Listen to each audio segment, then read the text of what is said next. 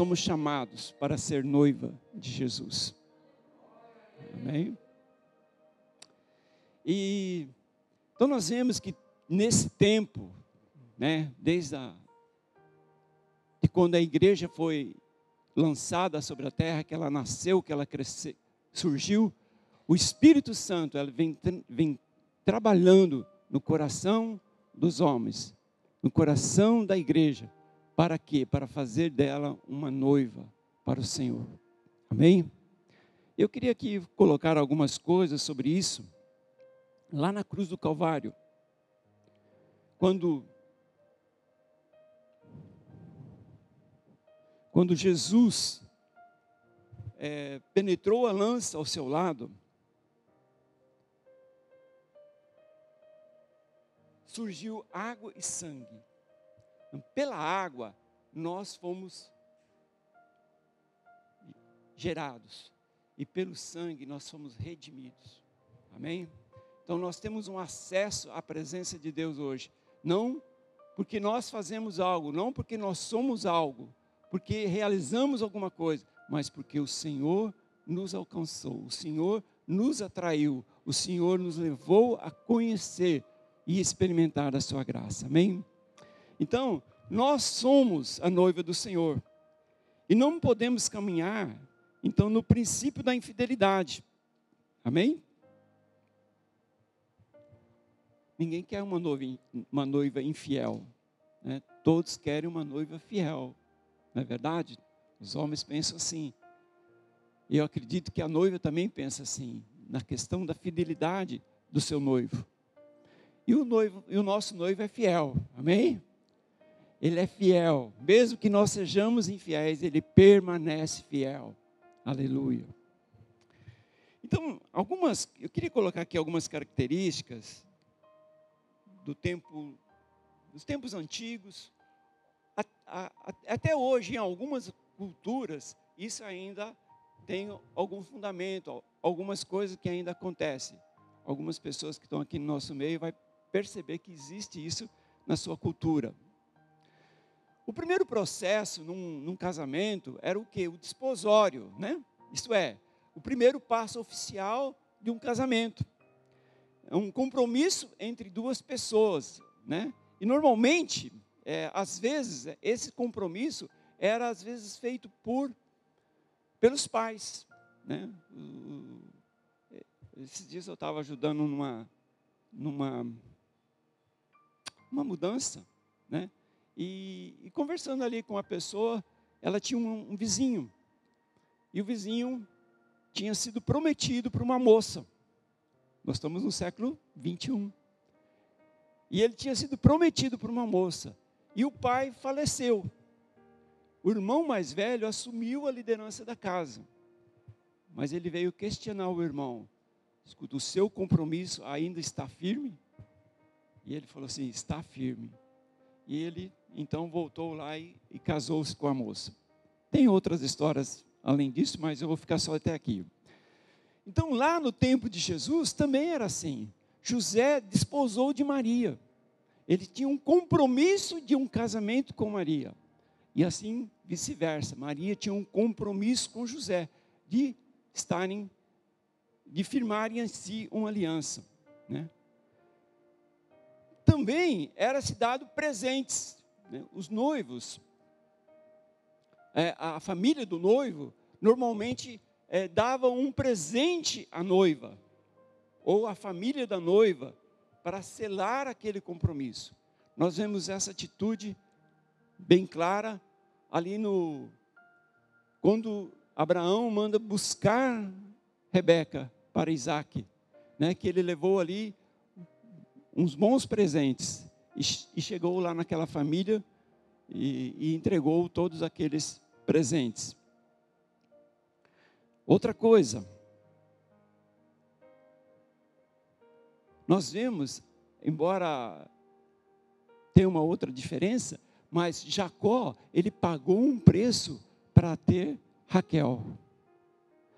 Né? E depois o preço ficou para Lia e ele teve que pagar um outro preço para poder ter Raquel. E também tinha um processo da espera. Entre o compromisso do casamento até a oficialização do, do, do celibato, ali da, da realização da cerimônia, havia uma espera, uma espera. E o desejo, então, é que a, a, o noivo encontrasse a sua noiva perseverante, né? num, num relacionamento de intimidade para crescerem. Né? E nós vemos isso lá em Mateus 1, 18, 19, quando é, José estava desposado de Maria. Ele ainda não havia tido, ainda celebrado o casamento. Foi quando Maria, então, tem a visitação do Espírito Santo. Também tem a, a, o banquete nupcial. E, e no, normalmente, nos nossos dias de hoje, o, a, a, festa da cerimônia normalmente é um dia, né? ou meio-dia, ou algumas horas. Mas naquele tempo, a festa se durava semanas. Né? É, então, nós vemos esses processos aqui no, no casamento. É, nós podemos dizer que quanto ao desposório, né, ou, ou seja, a, o compromisso de um casamento com a sua igreja, Jesus já estabeleceu. Amém? Jesus já estabeleceu esse compromisso de se casar com a sua noiva. Agora, esse compromisso de termos, a, de, de, da realização do casamento, há um, há um tempo aí, há um tempo a ser decorrido até esse dia. Isso começou lá na fundação da igreja, até quando Jesus voltar, para ele celebrar essa cerimônia. Amém? E o que o Senhor espera? De encontrar uma noiva fiel. Aleluia. Então vamos falar um pouquinho sobre esse aspecto de, de um relacionamento que Deus espera de mim e espera de você. Amém? Eu falo em primeiro lugar para mim. E vou falar aqui um pouco para vocês. Bom, em primeiro lugar, nós podemos dizer que quem ama se relaciona. Quem ama tem prazer em estar junto com a pessoa amada, não é verdade? Tem alegria, tem satisfação, tem gozo.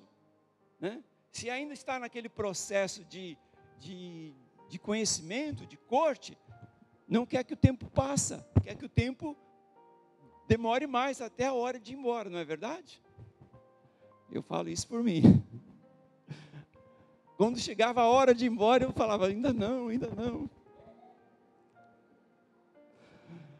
Bom, então quem ama se relaciona. Lá em Gênesis 3:8, nós vimos que Deus, ele vinha na viração do dia a estar com o homem, a ter um relacionamento com o homem, a buscar essa intimidade com o homem. Deus não vinha ali cobrar o trabalho do homem, ele vinha ali para ter intimidade, ele vinha ali para ter um relacionamento com o homem. Amém? O primeiro sinal de que alguém que ama é o desejo de se relacionar, de estar juntos, de passar a maior parte possível do seu tempo junto. Não é assim? Estamos aqui para porque o Senhor nos ama.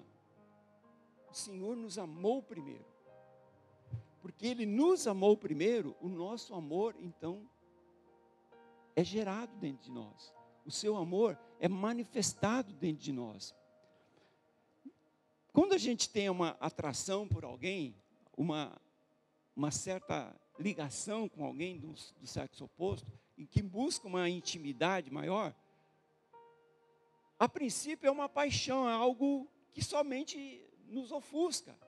Mas o amor, ele vai crescer, ele vai surgir, ele vai se manifestar quando começa a ver o relacionamento. Por quê? Porque aí você vai conhecer a limitação da pessoa. Aí você vai conhecer todas as suas características. Vai conhecer o seu caráter. E aí é que o relacionamento a intimidade, o amor vai estender, o amor vai crescer, porque o amor vai passar por cima daquelas limitações. O amor vai passar por cima daqueles defeitos. É assim que cresce o amor. O amor cobre todas as limitações. Amém? Então, porque Deus nos amou primeiro, nós o amamos. Primeiro mandamento da palavra é: amarás o Senhor teu Deus. Essa é a lei. Mas convenhamos, ninguém consegue cumprir a lei. Ninguém consegue pôr amar a Deus acima de tudo. Somente consegue quando ele com, começa a perceber, a ver o quanto Deus o amou, o quanto Deus fez por ele. Então o seu coração começa a ter uma atitude inversa, de demonstrar também o mesmo amor que o Senhor tem por você, você terá por ele. Isso é um processo que vai ser gerado dentro de nós. Amém? Então, quem ama se relaciona. Bom, nós vemos então que lá no Éden, Adão, Deus vinha ter com Adão todos os dias. Na viração do dia, o Senhor estava ali para ter comunhão com Adão.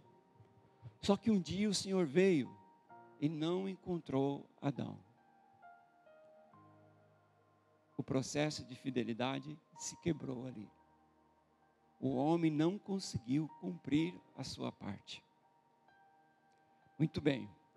Mas nós vemos na história que surgiu um homem da descendência de Adão, que chamava-se Enoque. E a Bíblia diz que Enoque teve uma intimidade com o Senhor, um relacionamento forte com o Senhor, a ponto de o Senhor o levantar, o Senhor o levar sem que ele conhecesse a morte. É assim que acontece quando nós buscamos a intimidade com Deus. O crescimento é tanto que o Senhor anela para que nós estejamos logo com Ele. Aleluia. Glória a Deus. Então, a maior alegria de Deus é ter tempo de comunhão junto com o homem. E o nosso desafio é amar o Senhor. O nosso desafio é amar o Senhor. E o amor nosso ao Senhor, ele só vai gerar, ele só vai crescer na intimidade, só vai crescer no relacionamento. À medida que você busca uma intimidade, à medida que você busca um relacionamento com o Senhor, o seu amor por Ele cresce. Você não percebe, né? Há um, tempo você estava no nível de, de, de, de amor para com Ele. Quando você percebe na sua intimidade, você vai ver que o seu amor para com Ele está num outro nível. Por quê? Porque a intimidade gera o amor. Aleluia. Glória a Deus. Então é no relacionamento que a intimidade cresce e o amor se desabrocha, né? Uma corte sem relacionamento, como ela irá para frente? Não há como. Para que essa corte avance, é preciso ter relacionamento, é preciso conhecer, é preciso experimentar. Aleluia. Glória a Deus. Então vimos aí então que Aleluia.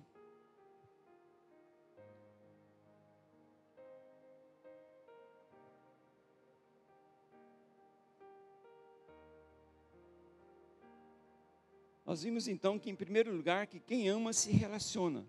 Em segundo lugar, quem ama tem entusiasmo.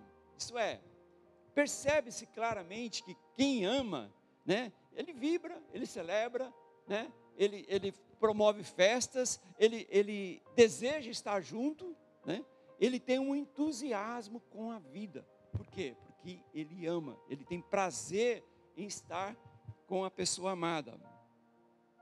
Amém? Então, quem tem entusiasmo, quem está entusiasmado, vai encontrar, né, vai demonstrar de alguma forma o quanto que você ama, né, o quanto que você é, é, quer o bem da outra pessoa. Ele sempre vai trabalhar nesse sentido. Agora vamos pensar em nossa em nossa vida cristã, né? Quando nós estamos com o coração entusiasmado, quando nós estamos com um coração assim ardente para com o Senhor, o que acontece?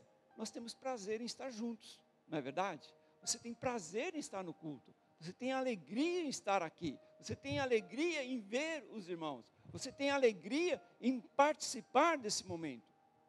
Você não quer ficar somente ah, de mês em mês, você quer estar ali todo o tempo.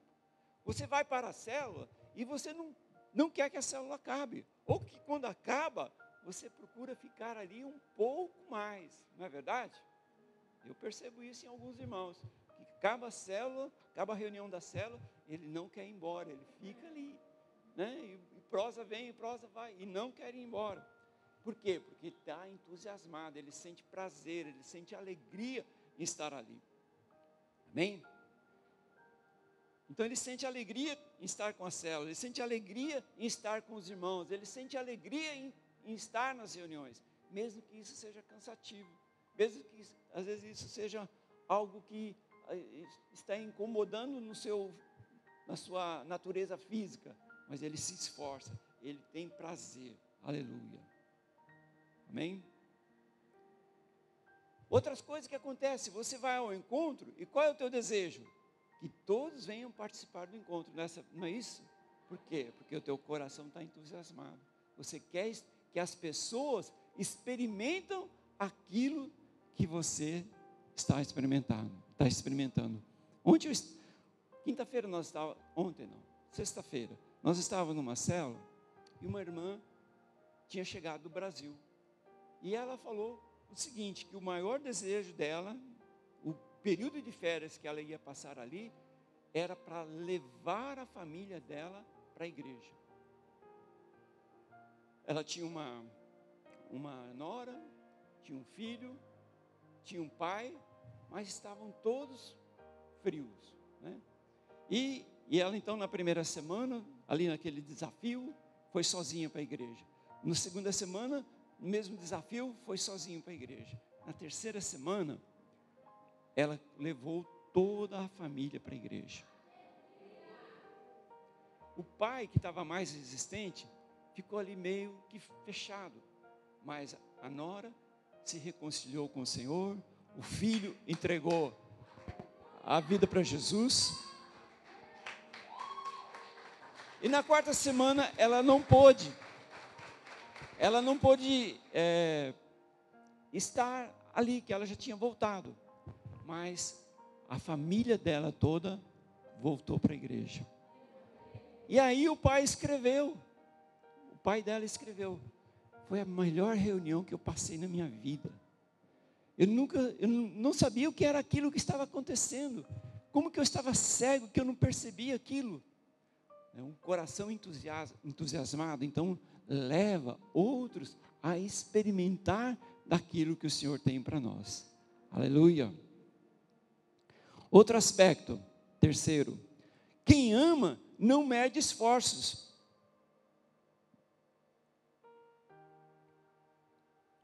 Eu conheci uma história lá no Brasil, mas vamos imaginar uma situação hipotética aqui. Eu tenho uma situação que é real, que aconteceu lá no Brasil, mas vamos falar numa situação hipotética aqui. Uma pessoa mora lá do outro lado do rio, né? lá em, em Almada, e ele então desenvolve uma corte com uma pessoa aqui da nossa região, aqui de Sintra. E o único meio de transporte que eles têm é o transporte público, eles não têm outro. Né? Mas essa pessoa que está lá, do outro lado, para viver a sua corte, ele não mede esforço. Ele, ele paga o preço de pegar duas, três, quatro condições para estar aqui com essa pessoa. Então, a pessoa não mede esforço para estar com a pessoa amada.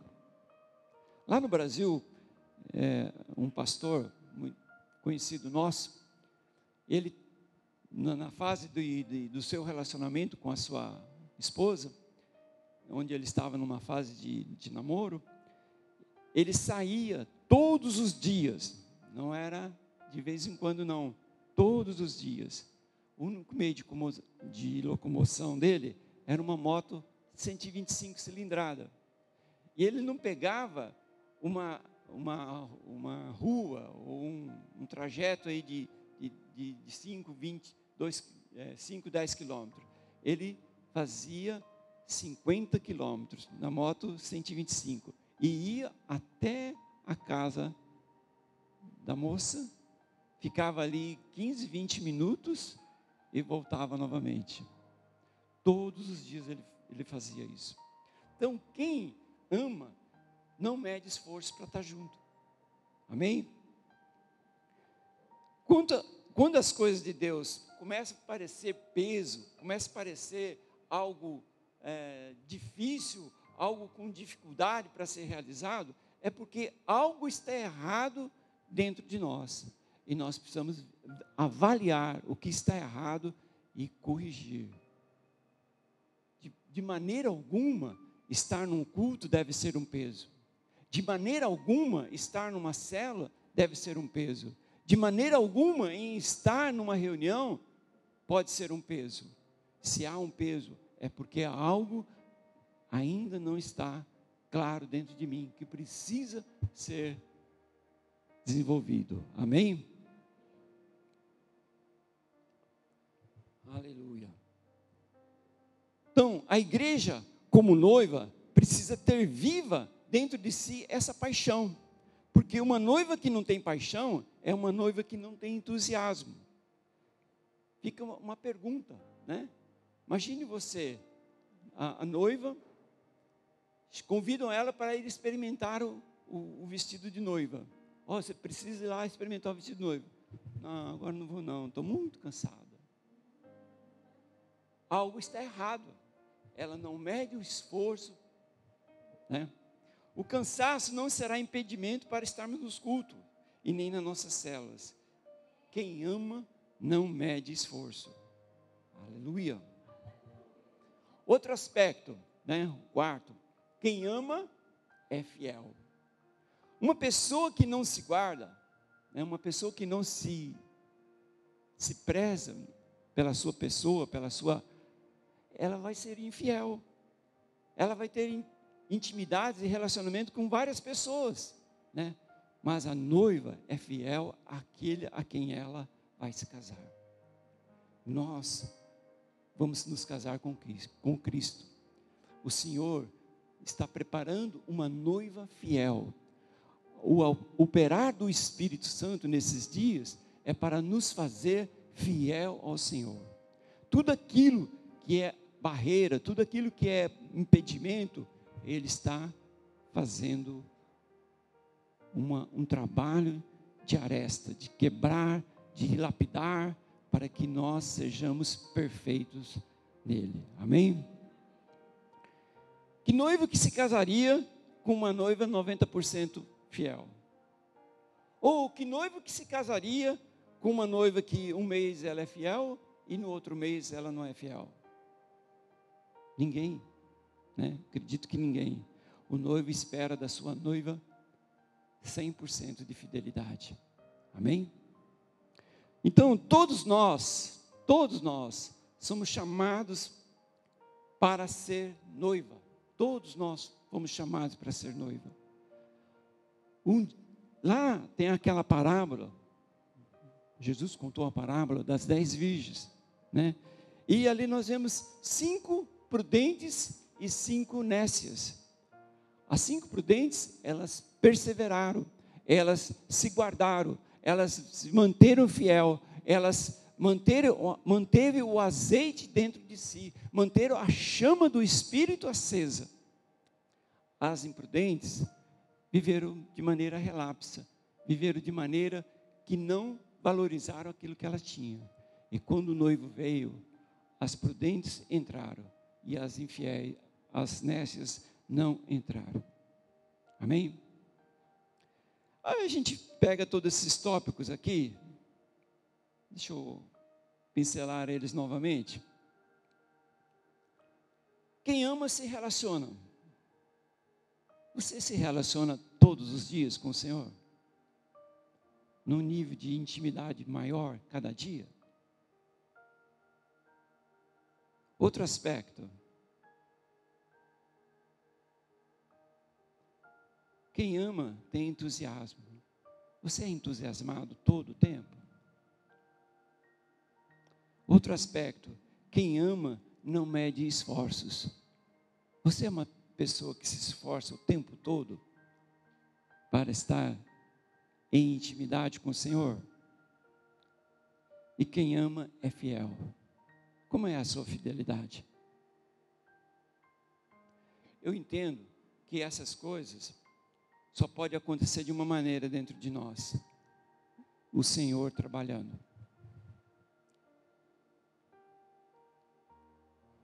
Quando venho ministrar aqui, eu fico assim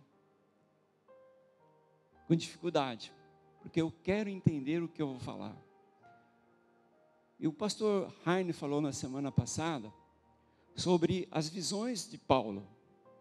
Então ele falou sobre as visões do mundo, as visões de Cristo, as visões do Espírito, né?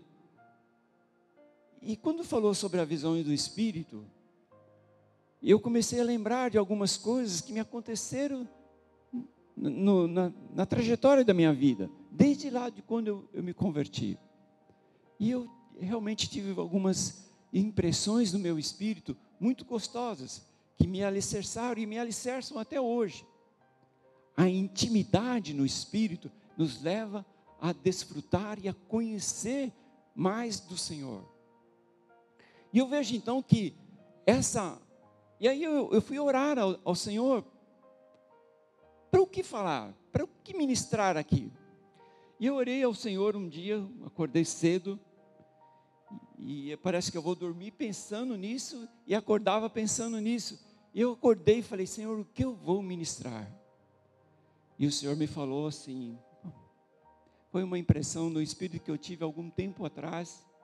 E ela falou de novo: aquele. Não, desculpa. A expressão que ele dirigiu a Pedro: Tu és pedra e sobre esta pedra edificarei a minha igreja. Quem que edifica a igreja? Jesus. É o Senhor quem edifica a igreja. Nós somos somente o quê? Paulo fala que nós somente somos cooperadores de Deus. Nós só estamos aqui para cooperar com o Senhor, porque quem faz a obra é o Espírito. Quem faz a obra é o Senhor.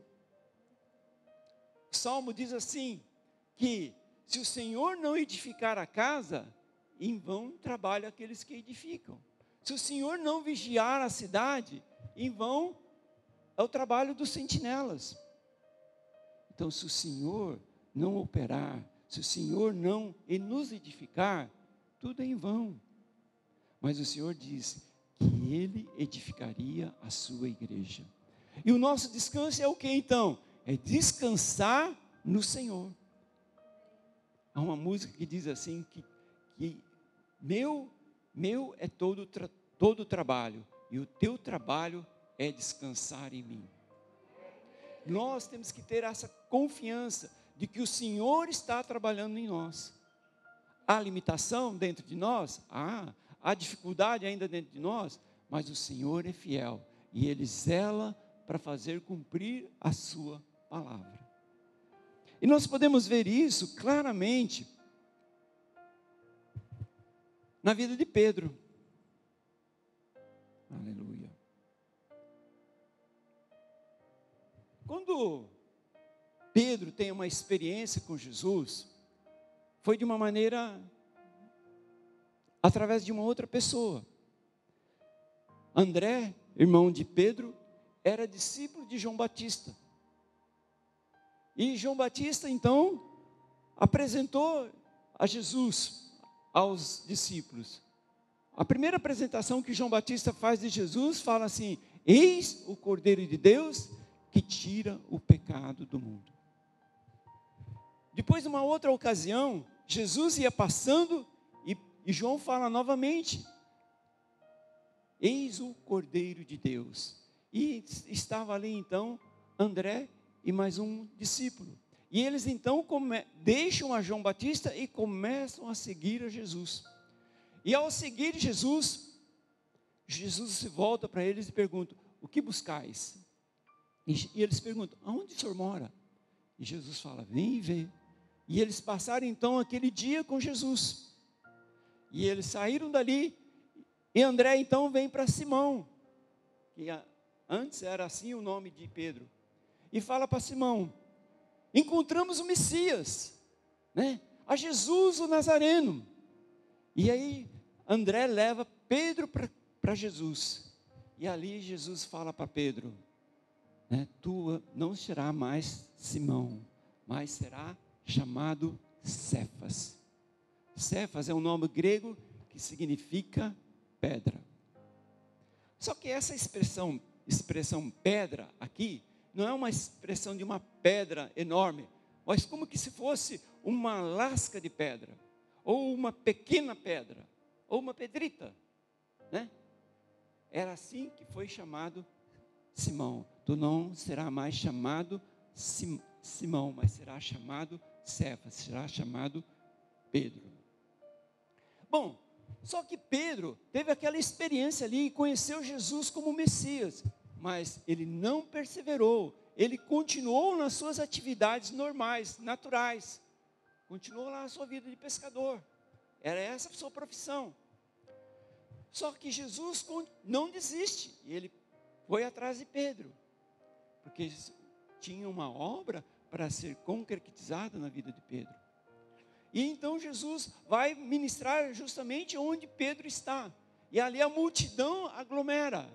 E Jesus pede para entrar num dos barcos e afastar um pouco da praia. Qual era o barco? De quem era o barco? O barco era de Pedro. E Jesus então ministra ali, despede o povo e fala para Simão: vá para mais algas mais profundas para pescar. E Pedro retruca: Senhor, de pesca eu entendo. Passei a noite toda pescando, não peguei nada. Essas palavras são minhas, tá? não peguei nada. Não há, não há peixe. Mas ele falou assim, seguiu a instrução de Jesus e foi. E lá nessa pescaria, pescou-se tanto que Pedro não suportou, precisou pedir ajuda dos amigos. E vieram lá outros pescadores para ajudar a tirar os peixes do mar. E qual foi a atitude de Pedro? Pedro caiu de joelhos aos pés de Jesus e disse: Afasta-te de mim, porque sou pecador. Afasta-te de mim, porque sou pecador. E essa foi a segunda experiência de Pedro. E Jesus então virou para ele e falou: A partir de agora você será pescador de homens. Muito bem. Deixa eu seguir aqui o meu raciocínio, senão me perco.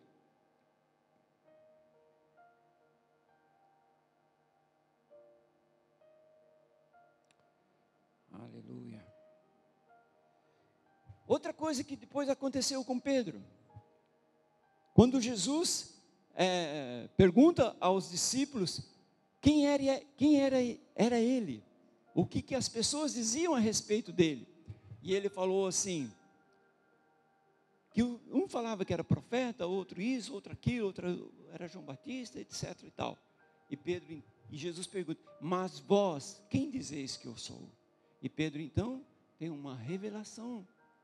E ele fala: Tu és o Cristo, o Filho de Deus. E Jesus disse para ele: Tu és um bem-aventurado, porque não foi carne e sangue que te revelou, mas foi meu Pai e não para aí. Depois Pedro teve uma outra experiência. Jesus levou ele a um monte. E lá no monte, Jesus transfigurou. Então Jesus, Pedro teve a oportunidade de ver Jesus, Deus. Agora você imagine todo esse processo na vida de Pedro. Todo esse caminho, desenrolar na vida de Pedro. Ele lá no final, ele ainda vacilou. Porque quando Jesus estava ali sendo julgado, Jesus tinha predito para ele: Hoje você vai me negar ainda três vezes antes do galo cantar. E ele então negou. E a Bíblia diz que ele saiu dali porque o, olhar dele cruzou com o de Jesus. E ele saiu daquele lugar e chorou amargamente. A Bíblia fala que Pedro, Jesus, antes de se encontrar com, com todos os discípulos, de uma vez, ele se encontrou primeiro com Pedro. A Bíblia não registra isso, em nenhum momento. Nós só temos essa exposição lá na carta de Coríntios, quando Paulo escreve que Jesus primeiro apareceu a Pedro, depois aos demais. Por que, que Jesus apareceu primeiro com Pedro? Para justamente restaurar a sua intimidade, restaurar a sua comunhão, restaurar a sua vida. E quando lá ainda no antes de Jesus subir aos céus, que Jesus está lá na beira da praia, preparou a comida para eles, e eles estão lá a pescar. E Jesus fala assim para eles: Tem alguma coisa aí para comer? E, e eles ficam perguntando, e João fala: É o Senhor. E qual foi a atitude de Pedro? Pedro se vestiu e mergulhou ao mar, nadando na direção de Jesus. Aí eu te pergunto: se Jesus não tivesse aparecido para Pedro, se Jesus não tivesse restaurado a vida de Pedro, ele teria nadado em direção a Pedro? Claro que não. Por quê? Porque Pedro estava debaixo de condenação. Aleluia. Sabe, tudo isso que aconteceu em, com a vida de Pedro o levou a ele ser uma coluna na igreja, levou a ele ser um referencial para a igreja, ao ponto de que, aonde Pedro passava, as pessoas colocavam os paralíticos, colocavam os enfermos, para que, se ao menos a sombra dele passasse por cima daquelas pessoas, aquelas pessoas eram curadas. Pedro se tornou um referencial. Quando Jesus ali é, na sua despedida e, e fala assim para ele: Pedro, tu me amas? Jesus pergunta para ele, sabe, a palavra, é bom a gente fazer um pouco um, uma contextualização disso, porque essa expressão que Jesus fala, ama, não é no sentido do, do amor recíproco, mas é no sentido do amor ágape, o amor de Deus. E Jesus então pergunta para Pedro: Tu me amas com o amor de Deus? E Pedro responde: Eu te amo. Mas Pedro não fala que eu te amo no amor de Deus, ele fala eu te amo no amor filéu, no amor de amigo. E Jesus faz de novo a pergunta: Tu me amas com amor ágape, com amor de Deus? E Pedro responde: Não, eu te amo com amor filéu. Pela terceira vez Jesus pergunta: Tu me amas? Só que agora Jesus inverte. Tu me amas com amor filéu? E a Bíblia diz que Pedro se entristeceu. Mas a resposta de Pedro foi: Tu sabe todas as coisas. Então Deus conhece o teu coração. Deus sabe o nível do teu amor. Deus sabe em que estágio está o teu amor. Só que Deus quer que esse amor avance, que esse amor cresça. Aleluia. Sabe? A lei, a lei é amar a Deus. Mas a graça é saber o quanto que você é amado por Deus. O apóstolo João, ele é descrito, ele é conhecido como o apóstolo do amor. E sempre há uma referência a ele nessa, nesse sentido, aquele a quem o Senhor ama. João tinha uma revelação de quanto que ele era amado pelo Senhor, de quanto que era grande o amor de Deus para com ele. Por isso que ele teve mais revelações do amor de Deus. Agora, como que é essa, essa experiência que aconteceu com Pedro? Como que ela vai ser desenvolvida em nós? A Bíblia diz assim, lá em, em 2 Coríntios, que nós somos transformados, 2 Coríntios 3,18, que nós somos transformados de glória em glória, como a imagem do Senhor. Então, à medida que você tem experiências, que você tem intimidade, que você tem um relacionamento maior, o Senhor vem com revelações sobre tua vida. E a glória dele é manifestada. E você passa a ter uma compreensão, uma dimensão maior do amor dele para com você. Aleluia. Então nós temos essa atitude. Eu queria convidar os irmãos a subirem aqui. Lá no Salmo Salmo 133 diz assim, né? Ó, quão bom e, e quão suave é que os irmãos vivam em, em união. É como o óleo precioso sobre a barba, sobre a cabeça, desculpa, que desce sobre a barba, a barba de Arão, que desceu sobre a gola das suas vestes, como é como o orvalho de Hermon, que desce sobre os montes de Sião, porque ali o Senhor ordenou a bênção e a vida para sempre. A vida de, de Deus, ela se manifesta quando estamos juntos.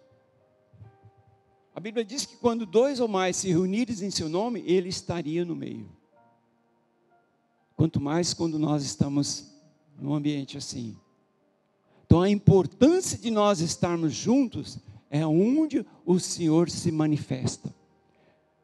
Eu sou limitado em transmitir alguma coisa, mas o Espírito não é limitado. E na sua necessidade, ele fala ao seu coração. Lá no, no Salmo 51, Davi diz assim: sacrifício aceitável a Deus é um espírito quebrantado, e ao coração quebrantado e contrito, o Senhor não despreza. Sabe, irmãos, nós temos que ter esse coração quebrantado, um coração contrito diante de Deus. Para quê? Para que Ele se manifeste, para que Ele venha com luz, para que Ele venha mostrando Sua graça e Seu amor,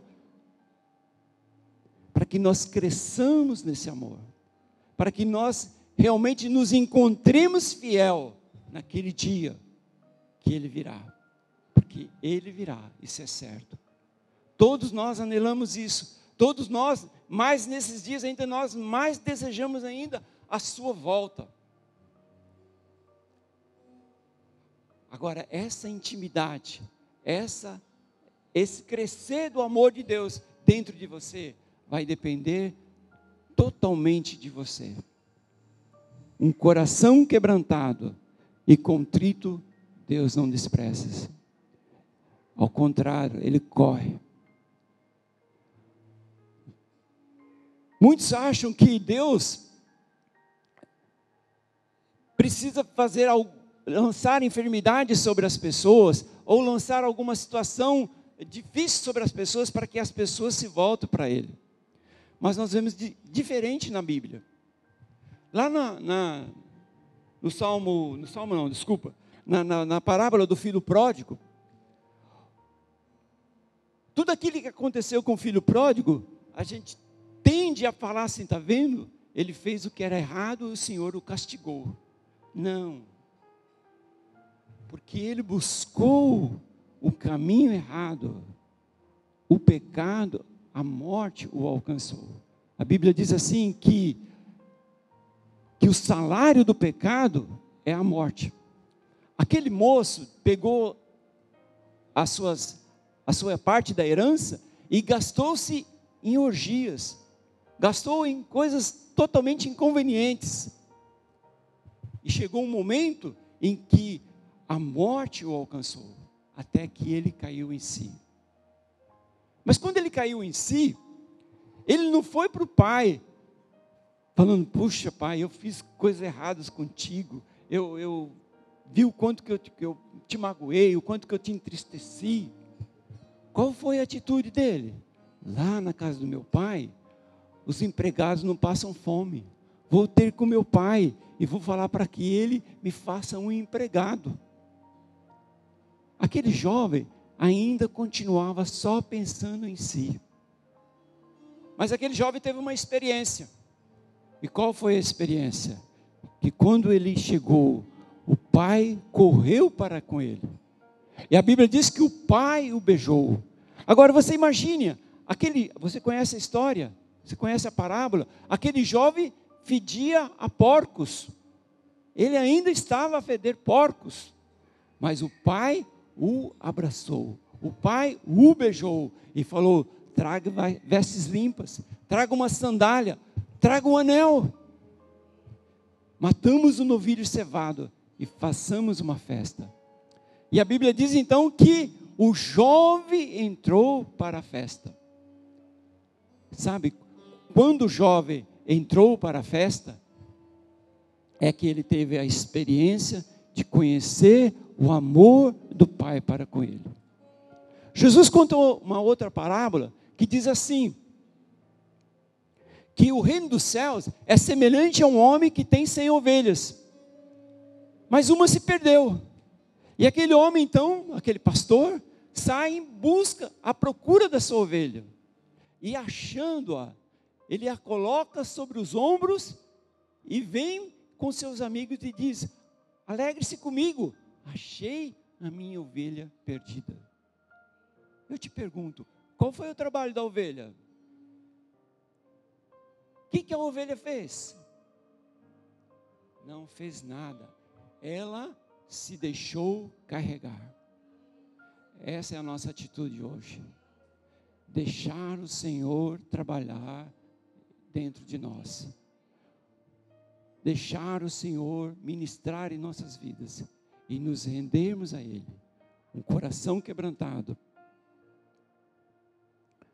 Um coração quebrantado.